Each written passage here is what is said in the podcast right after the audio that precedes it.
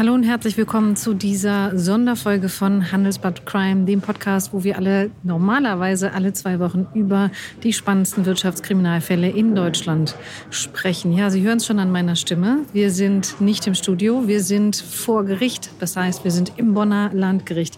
Hier wird gleich das Urteil für Hanno Berger gesprochen. Sie kennen ihn schon aus unserer Berichterstattung. Er ist einer der größten Strippenzieher hinter dem großen Cum-Ex-Skandal. Mit mir im Gericht sind René Bender, Teil des Investigativteams und der Chef des Investigativteams des Handelsblatts, Sönke Iversen. Hallo René, hallo Sönke. Hallo Ina. Hallo Ina. Man kennt euch ja schon auch aus unseren vorherigen Folgen. Ihr habt jetzt sehr lange diesen Prozess begleitet, auch die Aufklärung des Falls, bevor es überhaupt zum Prozess gekommen ist. Lass uns vielleicht einmal ganz kurz zuerst darüber sprechen, René, was erwartest du heute? Ja, also man kann von einer recht hohen Strafe ausgehen. Ähm, ob die noch ähm, einstellig ausfallen wird oder zweistellig, das ist wahrscheinlich sogar das Spannendste. Also es wird sich wohl irgendwo zwischen, zwischen acht und, und zehn Jahren bewegen an, an Haft für Hanno Berger. Wir sind gespannt auf jeden Fall, was der Richter dann gleich sagen wird. Sönke, lass uns einmal beschreiben, was wir jetzt hier sehen. Wir waren ja jetzt schon ein paar Mal hier und es war eigentlich immer verhältnismäßig ruhig. Es waren ein paar Kolleginnen und Kollegen von anderen Medien da. Jetzt sieht man Fernsehteams, man sieht wahrscheinlich durchaus noch andere Hörfunkjournalistinnen und Journalisten. Und wie viele Bekannte hast du schon gesichtet? Auch doch eine ganze Menge. Ne? Also das, das ist so das übliche Phänomen. Am ersten Verhandlungstag sind alle da und am letzten, wenn das Urteil gesprochen wird, dann kommen sie auch alle nochmal. Das ist ja logisch, weil man wissen will, äh, wie es ausgeht. Und ähm, ja, es ist sehr spannend. Wir sind ja, wie die anderen Kollegen, auch viele, viele Jahre jetzt an, den, auf den Spuren von Hanno Berger. Und das hier wird halt der Meilenstein zum Abschluss. Ja, ich finde, es liegt auch schon so ein kleines bisschen, Aufregung ist vielleicht zu viel gesagt, aber eine gewisse Spannung in der Luft, weil es ist jetzt vielleicht zur Übersicht, es ist jetzt knapp 13 Uhr, um 13.30 Uhr soll es losgehen. Es hoffen alle gleich in diesen Gerichtssaal zu passen. Es ist nach wie vor der größte Gerichtssaal, den Sie hier in Bonn haben. Aber ob er ausreichen wird, das wird sich gleich noch zeigen. Wir waren ja letzte Woche auch dabei, als die Plädoyers vorgetragen worden sind. René, was ist dabei hängen geblieben? Ja, davon hängen geblieben sind einmal die neun Jahre, die die Staatsanwaltschaft gefordert hat für, für Hanno Berger. Sein Verteidiger hat äh, schlicht eine angemessene Strafe ähm, gefordert und es tunlichst vermieden, sich auf eine Zahl festzulegen. Ja, ansonsten ist hängen geblieben, ähm, dass die Staatsanwaltschaft ganz klar gesagt hat, Hanno Berger hat genau äh, gewusst, was er getan hat und ähm, ist mit einer hohen kriminellen Energie vorgegangen und das muss letztlich auch in der Strafe berücksichtigt werden, während die Verteidigung von Hanno Berger, wenn man ehrlich ist, nicht so wirklich was, was anführen konnte. Und wenn man sich das Ganze mal nüchtern anschaut, äh, dann ist das auch so. Also weder hat er sich sonderlich einsichtig noch reuig gezeigt. Er hat ein Teilgeständnis ähm, abgelegt, was eigentlich keins war und wo wir mal sehr gespannt äh, sind, ob das Gericht es auch als Geständnis wertet, so wie seine Verteidiger. Denn das hat er danach, wenn man so will, mit dem Hintern zwei oder dreimal schon wieder eingerissen, indem er ganz andere Dinge danach behauptet hat. Ähm, ja, Schadenswiedergutmachung hat er auch keine geleistet. Er sagt, er sei mittellos. Kann man auch schwer dran zweifeln. Ähm, ja, da, da bleibt nicht viel äh, an Strafmilderungsgründen. Apropos mittellos, kleines Detail am Rande.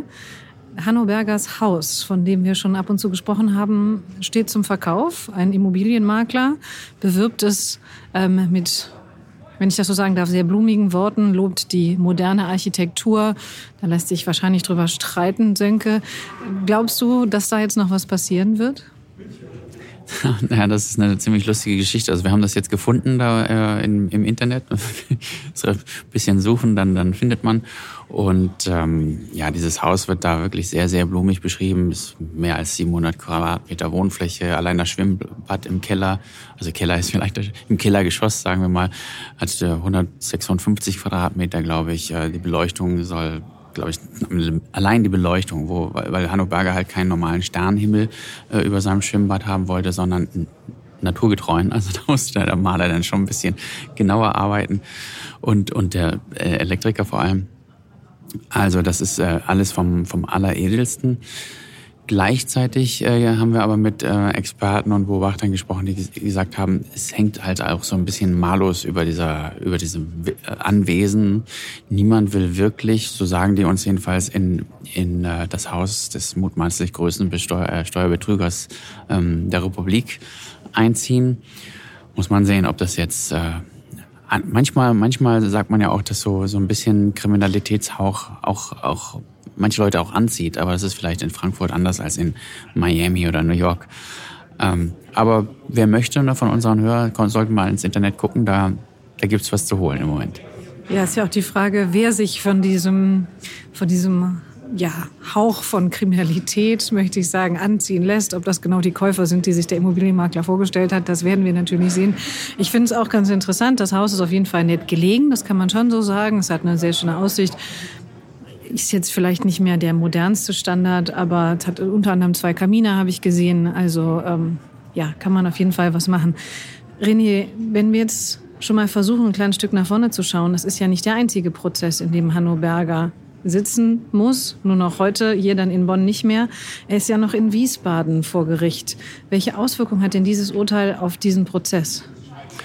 Ähm, ja, erstmal gar keine äh, offiziell. Das sind beides äh, getrennte Verfahren voneinander, aber ähm, das, und das Wiesbadener Verfahren läuft noch bis mindestens Ende März. Also bis dahin ist terminiert. Viel länger wird es wahrscheinlich auch nicht mehr dauern und dann wird wohl das Urteil fallen.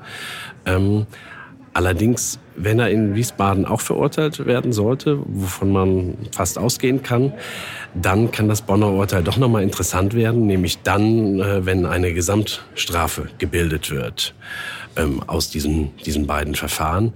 Ähm, das kann man sich jetzt nicht oder muss man sich jetzt nicht so vorstellen, dass es hier zum Beispiel acht Jahre gibt und in Wiesbaden gibt es fünf und das wären 13. So ist es nicht, sondern äh, das läuft nach komplizierteren Modalitäten, aber dann wird da womöglich eine äh, Gesamtstrafe gebildet und dann könnte die Strafe auch nochmal deutlich ansteigen. Nach einer kurzen Unterbrechung geht es gleich weiter. Bleiben Sie dran. ChatGPT und andere Technologien verändern unsere Arbeitswelt rasant. Bei der Veranstaltung Work in Progress diskutieren wir in der Handelsblatt Media Group die Zukunft des Arbeitsmarktes, HR-Trends, KI, mentale Gesundheit und neue Leadership-Perspektiven. Sei am 13. und 14. Juni in Düsseldorf oder virtuell dabei und melde dich jetzt an unter work-progress.de. Sönke, bevor wir jetzt gleich reingehen, weil man merkt schon, es ist ein bisschen Zug Richtung Gerichtstür, wenn ich das so beschreiben darf.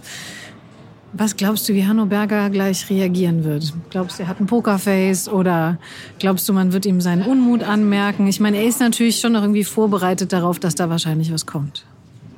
Ja, erst hatte ich gedacht, dass wir eine, eine, richtige Reaktion schon letzte Woche sehen, weil, weil wir eigentlich erwartet hatten, dass nachdem der Staatsanwaltschaft die Strafe fordert und Bergers Verteidiger dann das Wort ergreift, dass Berger dann selbst nochmal zum, zum Mikro äh, geht, oder gut, das ist ja direkt vor ihm, aber das ist nicht passiert, ne, was äh, darauf äh, hindeutet, dass er vielleicht von seinen Verteidigern doch ein bisschen ähm, eingefangen worden ist. Wenn wir uns erinnern, am Anfang des Prozesses wollte er eigentlich eine Wutrede, so hat er das selbst, selbst formuliert, ähm, halten. Und ähm, dann haben ja seine Anwälte damit gedroht, oder haben, haben seine Anwälte sogar das Mandat niedergelegt, weil sie gesagt haben, Herr Berger, wenn Sie, wenn Sie sich so verhalten, dann können wir nichts mehr für Sie tun. Ne? Dann müssen Sie das ja allein machen. Dann haben die da irgendeinen Kompromiss gefunden. Ähm, Berger hat erstmal geschwiegen. Als er dann reden sollte, kam dieses seltsame Geständnis. Und wir haben ja schon, äh, René hat ja schon gesagt, dass er zwischendurch halt auch immer wieder gebrabbelt hat und den Kronzeugen vor allem angeherrscht hat und seine Verteidiger ihm teilweise sogar sagen mussten, halt doch mal die Klappe, was ich auch noch nie erlebt habe im, Gericht, im Gerichtssaal, dass, dass der Verteidiger so, so mit seinem äh, Mandanten spricht. Aber gut, heute ist halt der Tag des Urteils und ich bin mir nicht sicher, ob Berger wirklich verstanden hat, dass er jetzt ins Gefängnis, also er ist ja schon in Untersuchungshaft, aber dass das sozusagen so bleibt jetzt für die nächsten x Jahre. Denn ich kann mich sehr gut daran erinnern, wie er mir damals, als ich ihn da in der Schweiz besucht habe, äh, auseinandergesetzt hat, dass alle anderen das falsch verstehen und dass die Staatsanwältin da voll auf dem Holzweg ist. Und äh, ich solle mal warten, bis dieses Gericht entscheidet und jenes Gericht. Und dann wird sich das alles aufklären. Und damit lag er halt falsch. Und Berger ist nicht gewohnt, falsch zu liegen. Das äh, ist schon seit, ich würde sagen, 40 Jahren so, dass der Mann glaubt, immer recht zu haben. Und äh, ja, wenn jetzt hier der Vorhang runtergeht, ist das bestimmt trotzdem ein Schock, auch wenn es natürlich wochenlang, monatelang vorbereitet ist. Auf jeden Fall. Kann er denn eigentlich noch irgendwas tun? Kann er in Revision gehen? Ja, er kann in Revision gehen. Davon muss man eigentlich auch ausgehen, dass er das macht. Ob das allerdings seine Anwälte noch mit ihm bis zum Ende durchziehen, da bin ich mal gespannt. Ähm, Revision einlegen werden sie wohl höchstwahrscheinlich. Und dann müssen wir aber mal schauen, was, was dann äh, weiter passieren wird. Ja, wer weiß, vielleicht kriegen wir sogar noch eine Chance, vielleicht haben wir vielleicht sogar noch eine Chance, mit dem Anwalt Herrn Bayer zu sprechen. Der oder die geneigte Crime-Hörerin kennt ihn ja schon. Wenn wir hier vor Gericht waren, dann hat er uns durchaus auch schon mal Fragen beantwortet. Kommt da wahrscheinlich auch ein bisschen darauf an, was gleich noch so alles passiert. Ja, wir gehen jetzt rein und schauen uns ein bisschen um und dann geben wir natürlich sofort ein Update, was passiert ist im Fall Hanno Berger und dem Urteil. Es ist mittlerweile 15.44 Uhr. Es hat alles doch deutlich länger gedauert, als wir gedacht haben. Also als viele, glaube ich, hier auch damit gerechnet haben. Das liegt zum einen daran, dass es am Anfang noch mal eine kurze Beweisaufnahme gab. Da kommen wir aber gleich zu. Und, ähm, und dann hat der Richter das Urteil verlesen und dann auch sehr lange begründet, muss man sagen. Also fast eine Stunde 30. Kommen wir, wir gehen gleich äh, durch die einzelnen Elemente. Nur ähm, für Sie, liebe Hörerinnen und Hörer, wir haben René gerade ganz kurz ans Schreiben verloren. Der kommt aber gleich nochmal dazu. Sönke und ich fangen jetzt schon mal an, über den Prozess zu sprechen. Sönke, lass, ich möchte gerne ganz, ganz, ganz hinten anfangen. Und zwar, als alles vorbei war gerade, als alle aufgestanden sind und rausgegangen sind und die Anwälte etwas gelöst waren, da sah Hanno Berger zum ersten Mal angefasst aus in diesem ganzen Prozess, zumindest so wie ich ihn beobachtet habe. Wie fandest du das? Wie, wie fandest du ihn? Ja, ich habe natürlich auch sehr genau hingeguckt. Ne? Am Anfang, als der Richter anfang, anfing zu sprechen, hat er halt, ähm, der sah so ein bisschen aus wie in einer Kirche. Ne? Da, er stand, die Hände waren so halb gefaltet, er hat nach, auf den Boden geguckt, während der Richter sprach. Und dann habe ich auf eine Reaktion gewartet, auf die acht Jahre, aber da kam eigentlich gar nichts. Ich konnte nicht sehen, irgendeine Gemütsregung auf die, auf die acht Jahre. Und dann, wie du gesagt hast, ging es ja tatsächlich anderthalb Stunden lang. Und erst ganz am Schluss, ja, da glaube ich auch, dass als der, als ne, Vorhang zu und Türen auf und dass äh, als Hanno Berger dann merkte, okay, ich gehe jetzt hier raus und dann gehe ich zurück in meine Zelle und da bleibe ich jetzt doch Gut, es werden nicht acht Jahre, na, er saß ja schon anderthalb Jahre in Untersuchungshaft. Es werden dann auch nicht äh, sechseinhalb Jahre, sondern da kommt sicher was nach guter Führung, so Berger will, dann runter.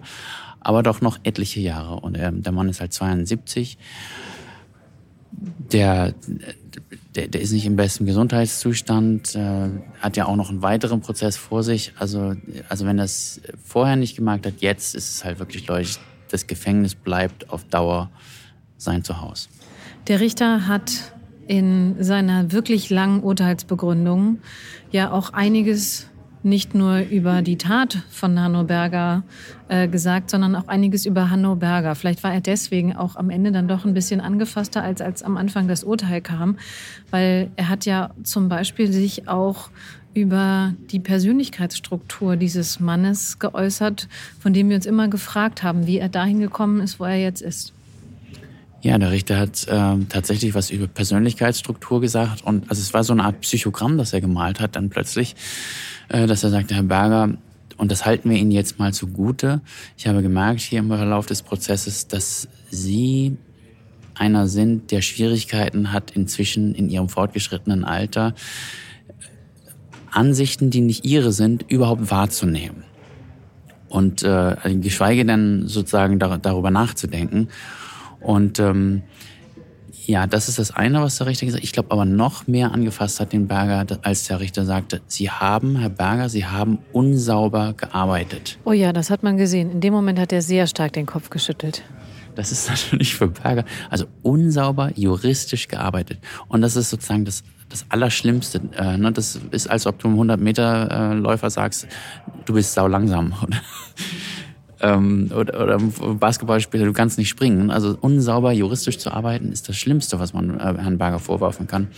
Auch, auch die, ähm, die Begründung, die Berger immer wieder, dass er ähm, die, woher kommen die Gewinne, das sind Markteffizienzen. Und da hat der Richter dann einfach gesagt, Herr Berger, also da muss schon jemand wirklich sehr, sehr wenig von Wirtschaft ver, äh, verstehen, um das als Ausrede äh, anzuerkennen, dass wir hier Millionen pro Deal machen, nur wegen Markteffizienzen. Das glauben Sie doch selbst nicht. Ja, ich habe da ein Zitat mitgeschrieben. Das hieß, wenn Sie da den Kopf schütteln, genau in diesem Moment, wenn Sie da den Kopf schütteln, stellen Sie Ihren eigenen Sachverstand ohne Not unter den Tisch, wenn ich es mir richtig mitgeschrieben habe. Er hat auch davon gesprochen, dass die Begründung, ähm, die er selber immer geliefert hat äh, vor Gericht, die sich auf eine Gesetzesbegründung von 2007 bezieht, dass das, und jetzt kommt Zitat, dass das Käse sei. Ähm, dieses unglückliche Werk helfe ihm keines bisschen weiter. Also er hat wirklich, genau wie du sagst, er hat so ein bisschen, ja, ja, das ist nicht nur eine, eine andere Rechtsauffassung zu ver, vertreten, sondern dem anderen zu sagen, was du hier machst, das ist einfach ähm, technisch oder also beruflich unter unter Wert. Ne? Das, das geht nicht durch. Das würden Sie im Referendar sozusagen nicht durchgehen lassen, was Sie da machen. Und das ist schon, das ist schon wirklich hart für jemanden wie Berger. Ja, also der Richter hat auch gesagt, das habe ich auch mitgeschrieben, er hätte das 2005 selber noch so gesehen, dass dieses Modell des Cum-Ex, weil Hanno Berger hat natürlich nicht Cum-Ex wirklich erfunden, sondern hat auf einen, da komme ich aber auch gleich nochmal drauf, sondern hat es weiterentwickelt. Da hat sich der Richter auch noch sehr explizit zu geäußert. Und, ähm, und er sagte dann zu ihm, er habe es eben 2005 selber so gesehen, dass dieses Modell nicht funktionieren könne oder so nicht, so nicht gehen könnte. Und, ähm, und dann sagt der Richter zu ihm, da hatten Sie recht und da wären Sie besser bei geblieben. Ja, das ist dieses berühmte, wir haben ja in, in unserem Podcast über, über Berger und seinen ehemaligen Juniorpartner, der dann sein großer Partner geworden ist, da haben wir gleich drei Folgen drüber gemacht. Und die Entwicklung, ne, dass halt Berger nicht der Erfinder von Cum-Ex ist, sondern er hat das in einer, in einer anderen Kanzlei kennengelernt und 2005 dieses berühmte äh, Gutachten von Freshfields in die Hand bekommen für die in, australische Investmentbank äh, Macquarie damals. Und da gibt's halt die Mail und die hat ihm der Richter heute selbst vorgelesen. Das kann doch nicht sein, ne? weil Freshfields da halt begründete, dass eine einmal erstattete oder einmal abgeführte Steuer zweimal erstattet werden kann. Und natürlich war das die richtige, richtige Reaktion. Das sagte er. Herr Berger, da hatten Sie ja recht. Das geht nicht. Und das können Sie auch niemandem weismachen. Und egal wie viele Seiten Papier, Freshfields oder andere beschreiben, das wird nicht richtig. Und bei Ihrer ursprünglichen Einschätzung, da wären Sie mal besser geblieben, sonst säßen wir nicht hier. Genau, und er sagt dann auch in der, in der Urteilsbegründung, das sind ja jetzt dann acht Jahre geworden, wie schon gesagt, ähm, sagt er auch, sie hätten keinen Zweifel daran, dass Berger ab 2007 mit bedingtem Vorsatz unterwegs gewesen sei. Das heißt, er spricht ihm auch eben ab, dass er selber, wenn ich das richtig einschätze, aus meiner Beobachterposition, er spricht ihm eben ab, dass Berger sich nicht bewusst gewesen sei, was er da tut. Genau, also das ist halt das Riesenproblem für Berger, dass er das einmal selbst aufgeschrieben hat. Das kann doch nicht sein. 2005. Und der Richter sagt, Herr Berger, Sie sind ein schlauer Mann. Das wissen wir alle und das haben Sie tausendfach bewiesen. Und Sie können sich nicht in Ihren Kopf ähm, sozusagen dengeln, dass, dass man was zweimal äh, zurückbekommt, was man nur einmal abgeführt hat das ist eigentlich das Einfache. Ich war ja, ich, ne, das, das kommt immer wieder diese, diese ganz klare Begründung. Ich glaube, das ist ein Verdienst der, der, der Staatsanwaltschaft und, und der verschiedenen Richter, die das halt auch wirklich auf diesen Punkt. Du kannst nicht 100 Euro abführen und 200 Euro dir erstatten lassen. Und egal wie kompliziert die das machen wollen, also mit die meine ich jetzt die Investoren und die Steuerberater und die Banker und die verschiedenen anderen Berater, die es da so, dabei bleibt es halt. Und das, möcht, das möchten die nicht, das auf diese simple Formel zurückzukommen, weil das dann jedem verständlich wird. Und dann wird auch verständlich, dass sie halt den Staat betrogen haben. Der Richter sprach auch ähm, das zu seinen Lasten ausgelegt worden ist. Also er ist dann natürlich durchgegangen, was strafmildernd wirkt. Das ist zum Beispiel tatsächlich sein Alter. Die Medienberichterstattung fand ich auch ganz äh, interessant, dass, ähm, dass sie zum Teil vorverurteilend gewesen sei, äh, wobei er auch selber gesagt hat, dass Hanno Berger sich eben selber in die Presse oder an die Presse gewandt hat, ganz oft. Und dann sagte er, ähm, wenn sie sich selber auf die Bühne stellen, ne, dann nach dem Motto, dann werden sie eben auch gesehen. Aber zu den Lasten, zu seinen Lasten, also warum es tatsächlich zu den acht Jahren gekommen ist, sagt er, unter anderem Berger habe doch auch ganz erhebliche kriminelle Energie gezeigt. Und selbst wenn er Cum-Ex, da sind wir nämlich eben wieder bei dem Erfinder, nicht erfunden hätte, sagt er wortwörtlich, Sie sind nicht der Erfinder von Cum-Ex, Sie sind der Erfinder von Cum-Ex 2.0, weil Berger Cum-Ex eben in die Breite getragen hätte. Genau, er hat es praktisch demokratisiert. Wir haben ja viel darüber gesprochen, wo kam das her, seit wann gibt es das und wir können das, äh, wir können Cum-Ex bis in die frühen 90er Jahre zurückverfolgen. Und dann war es halt 15 Jahre lang wirklich nur Banken untereinander. Ne? Die Banken haben das untereinander äh, gemacht und die fanden das auch super, weil es waren ja riesige hunderte von Millionen Gewinne, die die da eingeschafft, äh, eingefahren haben. Und dann kam Berger mit einem Mandanten und hat gesagt, ich möchte, ich möchte mitmachen. Und die Banken haben ihn erstmal abgelehnt. Und dann hat Berger gesagt, pass auf, man, dann kann auch das Geld woanders hintragen. Ähm, dann mache ich das halt mit jemand anderen. Und dann ging es los. Und dann ging es los mit diesen Fonds, ja, dass du, dass du halt nicht äh, eine Milliarde oder, oder zwei anlegen musstest, sondern auch mit 50 Millionen. Und dann hatte die Bank dazu eine Milliarde, und das wurde auch im Gerichtssaal ausgeführt. Der Richter sagte, was ist das für eine Welt, in der du 50 Millionen gibst, die Bank gibt dir 950 Millionen dazu, dann dreht, dreht ihr alle zusammen dieses Rad für 5, 6, 7 Milliarden pro Aktie. Und dann äh, ja, nimmt ihr euch jeder 20, 30 Millionen Profit aus der Sache. Das ist halt ja, eine schöne Fantasie, aber eine Fantasie, bei der wir als Steuerzahler halt das, äh, die Zeche gezahlt haben. Mhm.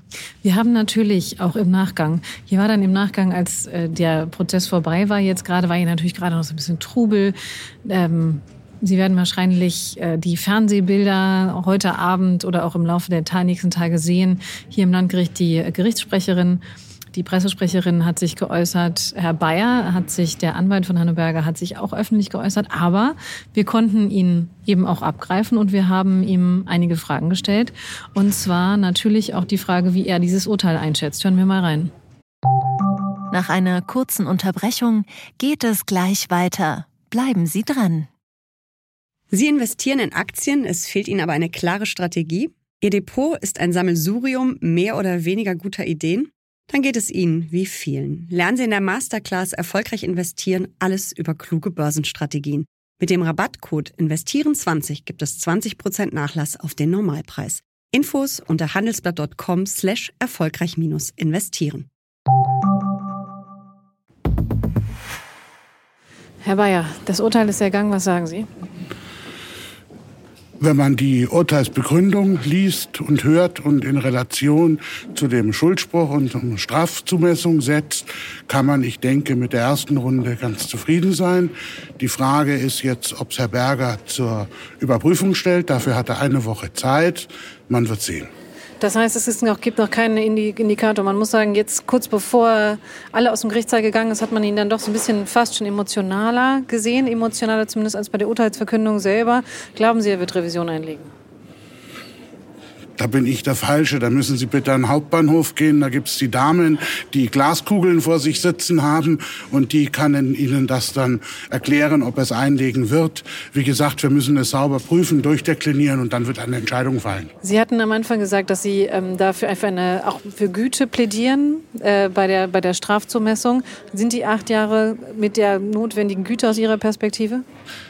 Wenn Sie sehen, dass wir hier über einen Schaden, ähm, zumindest nach Auffassung der Kammer, darum habe ich extra betont, in Relation zu den Urteilsgründen der Kammer, wenn Sie über einen Schaden im dreistelligen Millionenbereich sprechen und über eine Tatdauer, die über mehrere Jahre ging und einen, zumindest nach den Feststellungen der Kammer, Tatertrag von 27 Millionen Euro für beide, zumindest für Herrn Berger 13,6 Millionen Euro, dann ist acht Jahre eine sicher in Relation zur Tat stehende Strafe.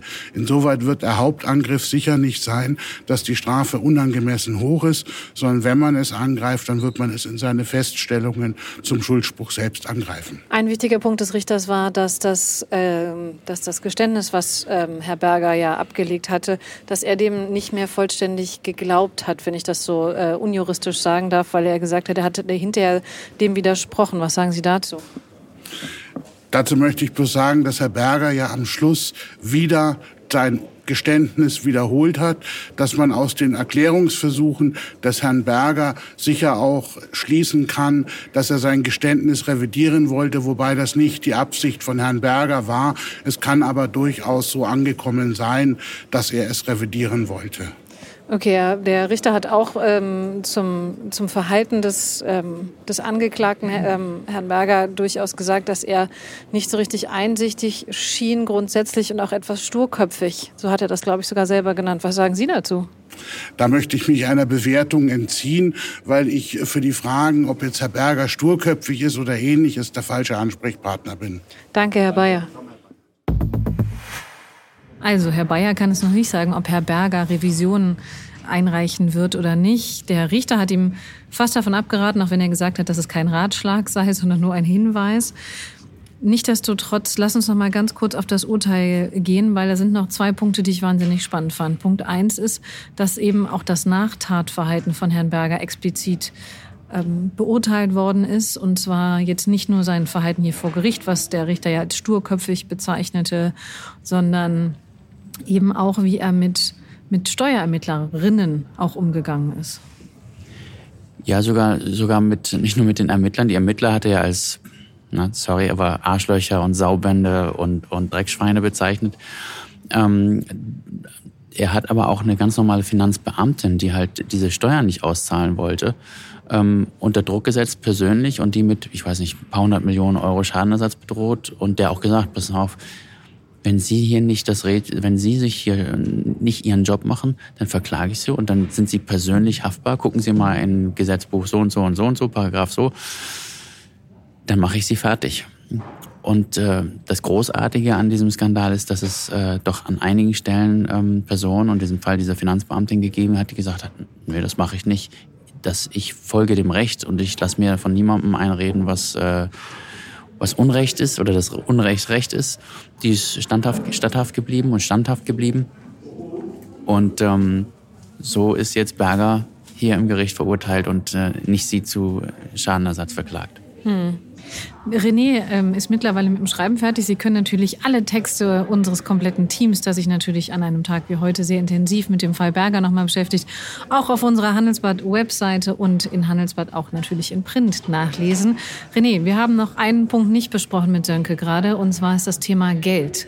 Denn da gab es ja um 13.30 Uhr, als es eigentlich losgehen sollte, mit dem Urteil eine kleine Überraschung. Ja, zumindest so eine große Überraschung, ehrlich gesagt noch gar nicht mal, ähm, dass es jetzt erst gekommen ist. Das ist, das ist eine Überraschung und der Richter war auch ein bisschen verwundert, dass es so spät erst gekommen ist. Worum ging's? Es ging um äh, 13,66 Millionen Euro, die von dem Kronzeugen kommen sollen. Er hat die avisiert zu zahlen. Fünf äh, sind bis jetzt eingegangen beim Bundeszentralamt für Steuern. Der Rest hängt mehr oder weniger an, an den Banken und ähm, Compliance-Überprüfungen noch. Liegt also nicht mehr in seiner Hand. Kurz zusammengefasst, äh, er hat diese 13,67 Millionen Euro avisiert. Und damit ist die Hälfte ähm, der Tatbeute, wenn man so will, ähm, ja, in, in Auftrag gegeben als Schadenswiedergutmachung. Äh, und damit fehlen dann noch knapp 13,7 Millionen Euro eben von Hanno Berger. Und der will nicht zahlen. Genau, der will, der sagt, er kann nicht zahlen. Er sagt, er hat nicht das Geld. Er muss jetzt übrigens ja auch die Prozesskosten zahlen. Was kostet ihn das eigentlich? Ach, das können schon ein paar 10.000 Euro sein, glaube ich. Ähm, das Besondere ist, wir haben gerade den Kronzeugen genannt, das Besondere an diesem Kronzeugen ist ja, dass er der ehemalige Partner von Hanno Berger ist. Ne? Die hatten gemeinsam eine Kanzlei und haben zusammen an diesen Deals für die Warburg Bank 27, noch was Millionen Euro gezahlt. Jetzt sagt der Kronzeuge, ich zahle es zurück und Hanno Berger sagt, ich habe nichts mehr. Und deshalb gab es äh, am Anfang des Prozesses diese Verzögerung, weil der Kronzeuge der ehemalige Partner von Berger halt gerade gezahlt hat. Da hängt noch ein bisschen Geld fest, weil die Banken die Herkunft des Geldes geklärt haben wollen und so. Aber das, dieses Geld ist also auf dem Weg und Berger sagt, ähm, er hat nichts. Und das, das hat ihm der Richter jetzt auch wieder zum Vorwurf gemacht. Äh, also zur, äh, er hat gesagt, wenn Sie strafmildernde Umstände genießen möchten, dann ist also ne, die Reue und die Einsicht, da haben wir schon große Abstriche. Aber ganz zentral entscheidend, und das war wochenlang ein Thema hier im Gerichtssaal, ist die Schadenwiedergutmachung. Und da sagt Berger, kann ich nicht, mache ich nicht. Und der Richter hat im Übrigen auch noch ganz deutlich was dazu gesagt, äh, was er davon hält, äh, dass Berger nicht zahlen könne. Wir glauben Ihnen das nicht. Das hat, hat er, so ziemlich genau gesagt. so gesagt. Genau, das hat er tatsächlich genau so gesagt. Lass uns zum Schluss noch mal drüber sprechen, was jetzt passieren wird. Also Revision haben wir schon von Herrn Bayer gehört, äh, kann er noch nichts zu sagen, da bräuchten wir eine Glaskugel für. Ähm, da wir die nicht haben, müssen wir einfach mal abwarten. Was, wie geht's jetzt weiter? Es sind ja schon tatsächlich, das hat der Richter auch gesagt, einige Zahlungen geleistet worden im, im, im Vorfeld. Also der Schaden reduziert sich gerade, aber für, für, für Berger geht's jetzt in Wiesbaden weiter.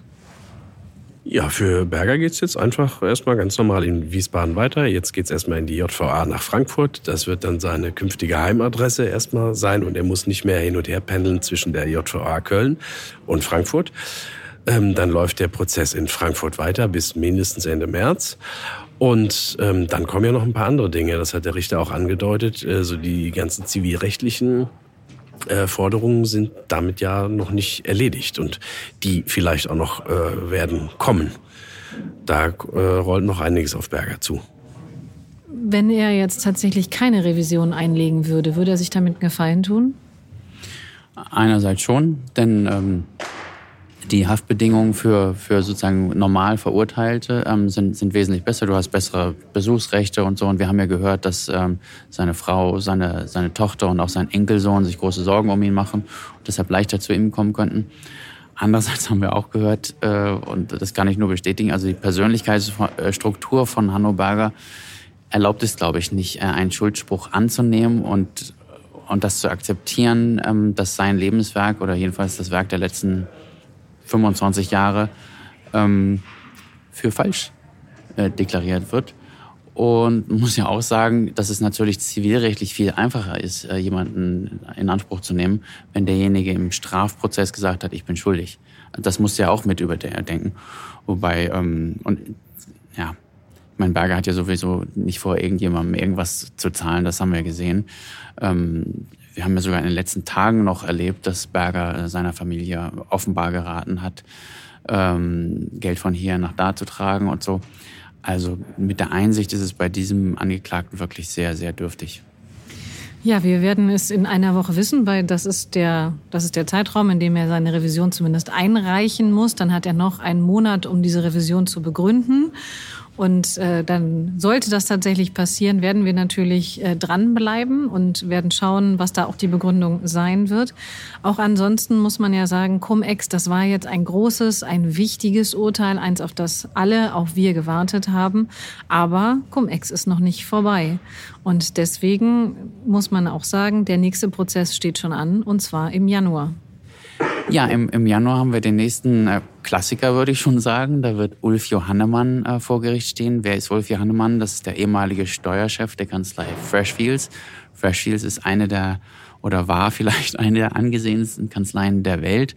Und wir haben ja vorhin gehört, dieses ursprüngliche äh, oder das, das erste Dokument, das erste Gutachten, das Hanno Berger in die Finger bekommen hat, 2005, das stammte halt von Freshfields und die haben gesagt, das, das geht schon so mit der doppelten Steuererstattung.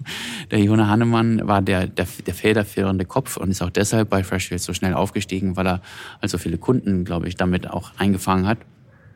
Jetzt kommt er vor Gericht, der war auch kurz in Untersuchungshaft. Äh, Freshfields ist drei oder vier, so vielleicht sogar fünfmal durchsucht worden, was auch diese Kanzlei noch nie passiert ist und, und keine Kanzlei sich wünscht. Also das ist eine absolute Top-Adresse und dass dieser Mann jetzt äh, vor Gericht kommt, ist ein, ein Hammer, kann man so sagen.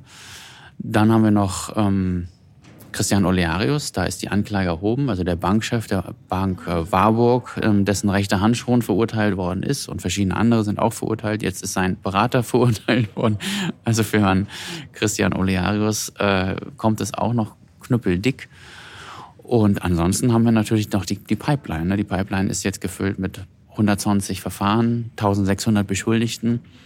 Da werden wir 2023 noch einige äh, Namen nennen können und 24, 25, 26 bestimmt auch. Das kann ich hier ankündigen. Fangen wir vielleicht einfach an bei Freshfields. Kleine Ankündigung, die nächste Folge von Handelsbad Crime, da beschäftigen wir uns mit dem Thema Freshfields, weil die halt eben so zentral waren, auch in diesem ganzen Cum-Ex-Fall. Ja, erstmal an dieser Stelle danke Sönke, danke René. Wir müssen jetzt hier unsere Zelte abbrechen. Wir sind jetzt fast schon die Letzten. Die anderen sind alle schon in ihre Senderhäuser verschwunden und wir machen jetzt natürlich auch hier einen Strich drunter, sehen zu, dass wir den Podcast so schnell wie möglich zu Ihnen bringen, liebe Hörerinnen und Hörer. Wenn Sie Anregungen oder Fragen haben, melden Sie sich gerne, gerne per Mail an crime@handelsbad.com. Ansonsten finden Sie in den Shownotes auch eine Telefonnummer, an die Sie sich wenden können. Wir danken Ihnen fürs Zuhören bei dieser Sonderfolge. Heute Dienstag, der 13. Dezember. Und das war das Urteil zu Hanno Berger. Danke fürs Zuhören.